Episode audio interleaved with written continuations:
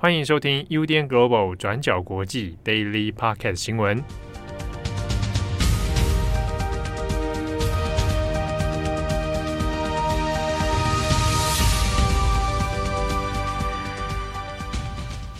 Hello，大家好，欢迎收听 UDN Global 转角国际 Daily Podcast 新闻。我是编辑七号，我是编辑惠仪。今天是二零二二年八月四号，星期四。那今天同时呢，也是七夕情人节。祝福大家情人节快乐！啊，不管你有没有情人，都很快乐啊。这个哎，很多人听这段应该下班了啊，那也不用担心，因为也快过了。明天人家可能是正在去的路上，正在去的路上。对啊，难保不会发生什么事。你要讲什么？更加的幸福啦。对。啊，那不管无论如何呢，啊，今天有时候有的人对很多人来讲可能有点敏感啊，但是没关系哈，都祝福你有美好的一天。好，接下来的新闻，我们先来讲一下佩洛西。佩洛西在离开台湾之后，那今天八月四号，他是访问南韩，那会在明天八月五号的时候呢，访问日本。那今天的南韩行程哦，那主要他其实并没有见到尹锡悦本人。那尹锡悦呢，因为哦，他从八月一号开始有一个为期五天的夏日的休假，现在人呢其实不在。好，那本来是没有安排跟裴洛西要会面的，不过在南韩的国内舆论上面有一些压力，后来呢改成用电话的方式哦，通话的方式呢，那双方还是有一些这个对谈哦。那在今天的这个行程当中呢，最后也有双方做了一个新闻发布的谈话，好，那主要还是针对说北韩的问题，啊，那双方。都有再一次的重申了，表明说对于北韩的武力威胁，那都表示很严重的关心。那会通过这个国际的合作啊，外交的对话哦，那让来让两国的政府啊，南韩与北韩来实现这个无核化的目标以及永久和平啊。好，那这一次的南韩访问里面，其实在内容上面还没有，并没有像台湾这样受到非常多的国际瞩目哦。不过呢，我们这边也同时看一下，也就是在八月四号今天同一天，那南韩的外交部长，那其实今天上午是在柬埔寨金边这边，那同一时间其实是东协十加一的会谈，所以呢，有很多东协成员国，还有包含中日韩三国的外交部长都会在这场会议当中出现。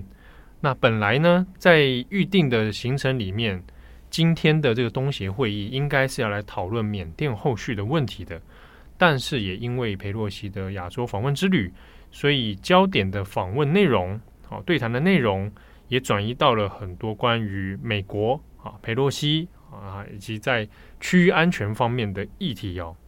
那当然外界也很关注，因为中日韩美国啊都有代表会在这个东协会议上面出现，特别是。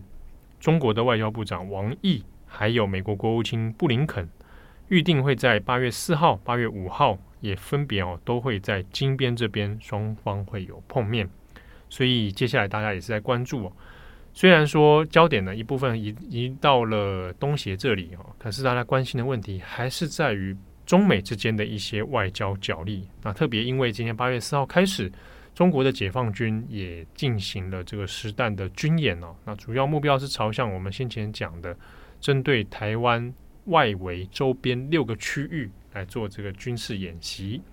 那当然会在区域的警戒上面哦有所升高，所以接下来也是会各国比较关心的就是这个问题了。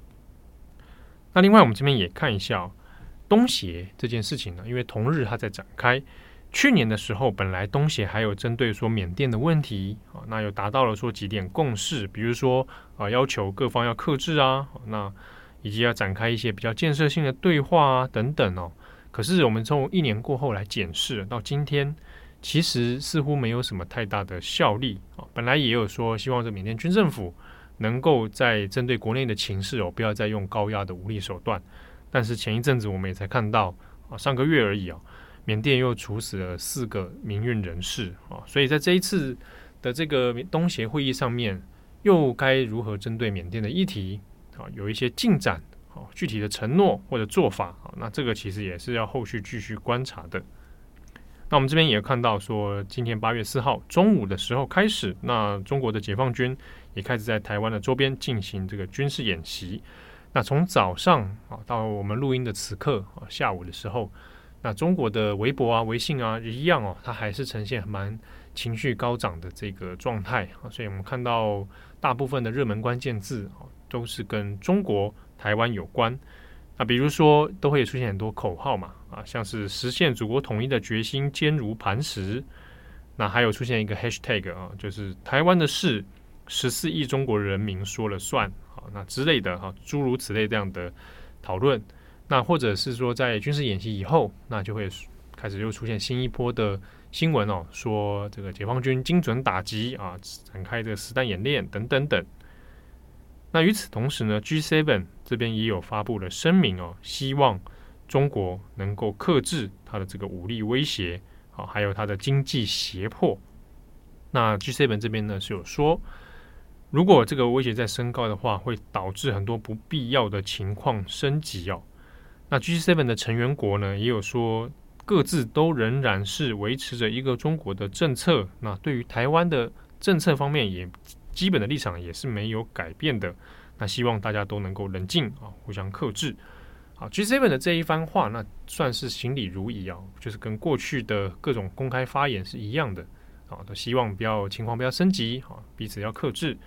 但反倒是中国呢，在这个 G7 声明出来以后啊，反应变得比较激烈，就开始说 G7 国家呢是无耻啊，他们就直接用了直截了当的使用了无耻的这个字眼，那还用了其他的这种四字成语啊，来抨击 G7 啊，是这个干涉他国内政啊，那甚至呢，在中共的共青团这里啊。那还也有发表了一些言论，说啊，百年前有八国联军入侵中国，今天有 G7 加一啊，又是八个，所以是想搞新的八国联军吗？啊，你们以为中国还是过去的中国吗？你们还能得逞吗？啊，虽然说有一连串这样的问题，但实际上对照 G7 今天的发言，其实也没有讲什么啊。那不知为何，那中共的共青团啊，就也发布了这种好像好像已经有人打过来的这样的讯息哦。好，那以上是今天在关于台海问题，然后佩洛西访台之后后续的一系列影响。那当然，大家可能会担心说啊，从四号开始啊，一直到预计要到七号，都会有一些相关的军事演习哦。那的确在情势上面相对起来会比较紧张啊，毕竟是实弹演习哦，跟一九九六年那个时候的情况有一点不同。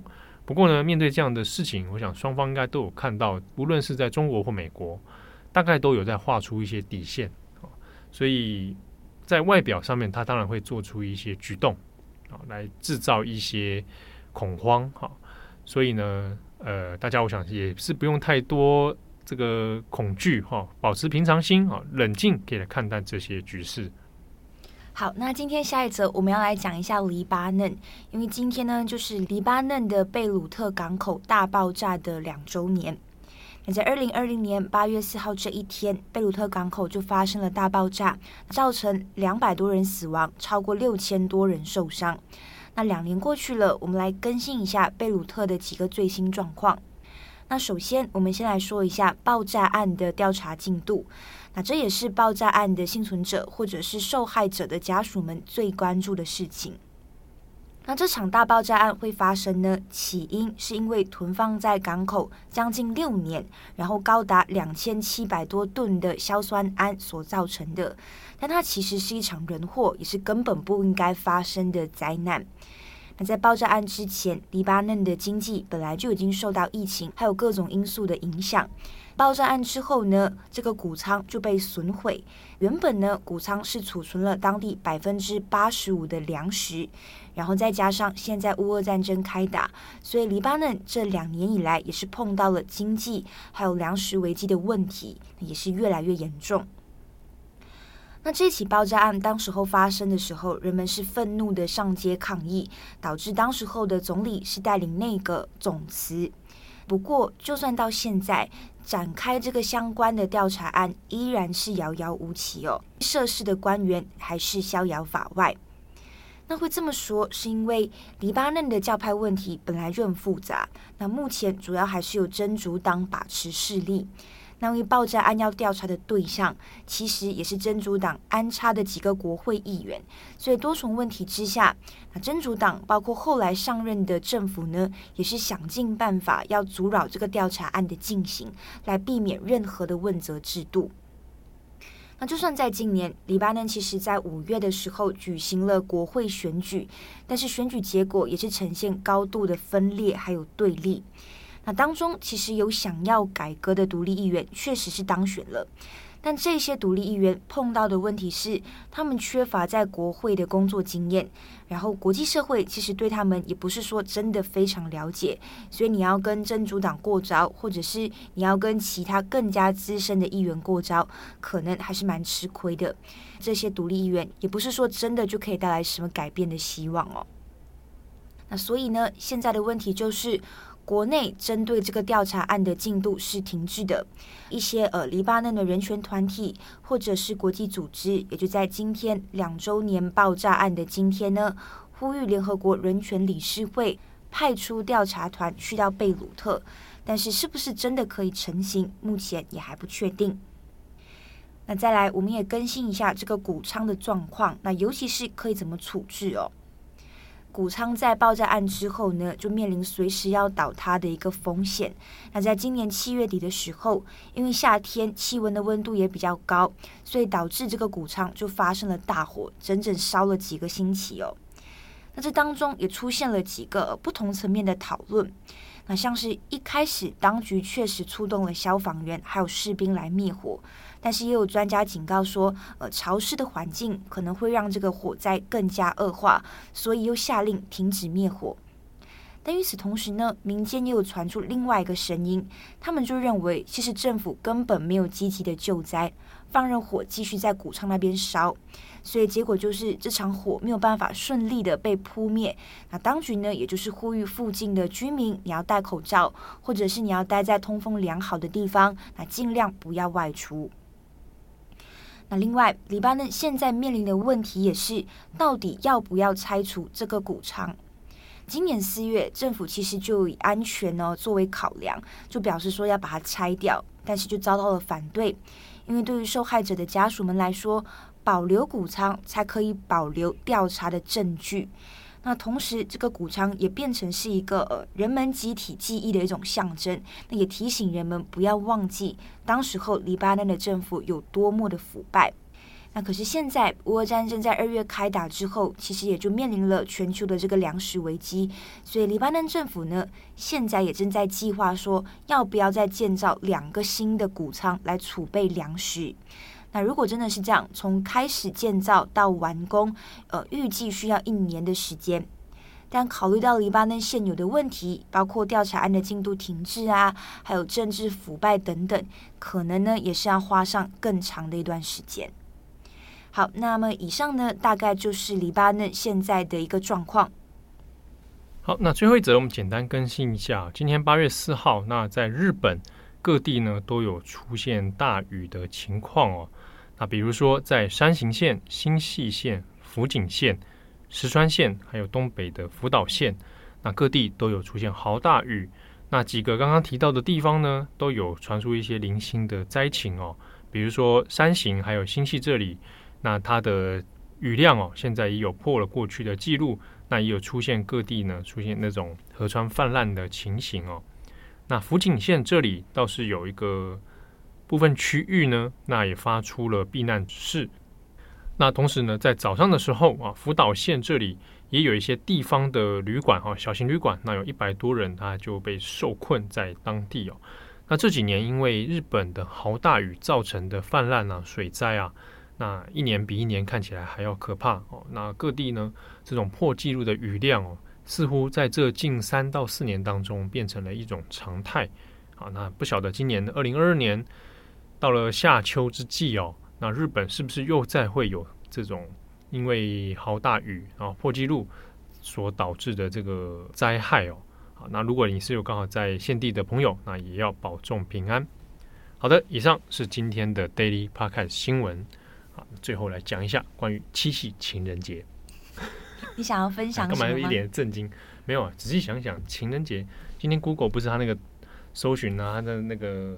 主题照片有换吗？我没留意到这件事情。他 有换了，就是牛郎。我太认真在看那个大爆炸。哦，真的。呃，反正今天 Google 还有换。嗯。就是牛郎跟织女啊。嗯。哦，但是仔细想想，牛郎跟织女的故事不太妙啊，不不同的版本嘛。啊，有一种版本就是牛郎就是那种偷看仙女洗澡这种，嗯，他把他衣服弄走，这完全是很变态啊对。放在现在的话，他就是一个变态，不 OK 的一个行为啊，还逼人家。后来说，我你记得有些故事说，后来什么玉帝来逼他们结婚，还是怎样的？你细节也是记得很清楚，还是是我的问题啊？不过因为有流传版本不都不太一样啊，细节上有所出入。不知道什么，我对于那个偷看仙女洗澡还把人家衣服弄走，这个在不同的区域还真的有一些类似的故事。哦，我好像想起来了啊，你继续。比如说在日本或者在。中国其他故事里面，类似的故事里面都有这种，呃，仙女不知道什么都会被偷看洗澡，然后也不知道什么，她的衣服总是会被偷走，而那些男性都没有被受到惩罚，对不对？而且好像也是很很很半强迫的就跟这人在一起了，哦，哎，想想也真的是不太对啊，所以请大家不要学习这种牛郎跟织女的。没有人会学习，没有人会学习，误会啊，以为说啊，古人的智慧，中华文化的结晶。其实今天就是一个商业节目啊，就是商家叫我们出去外面消费的一个节日啊。哇，你这么左派啊！打倒资本主义啊！好，那我们最后一起呼一下口号哈，打倒资本主义！哎，你不是要跟我一起喊口号？举起人民的法锤！好，那感谢大家的收听，祝大家有美好的一天。我是编辑七号，我是编辑会议，我们下次见喽，拜拜，拜拜。感谢你的收听。如果想知道更多资讯，请上网搜寻 UDN Global 转角国际。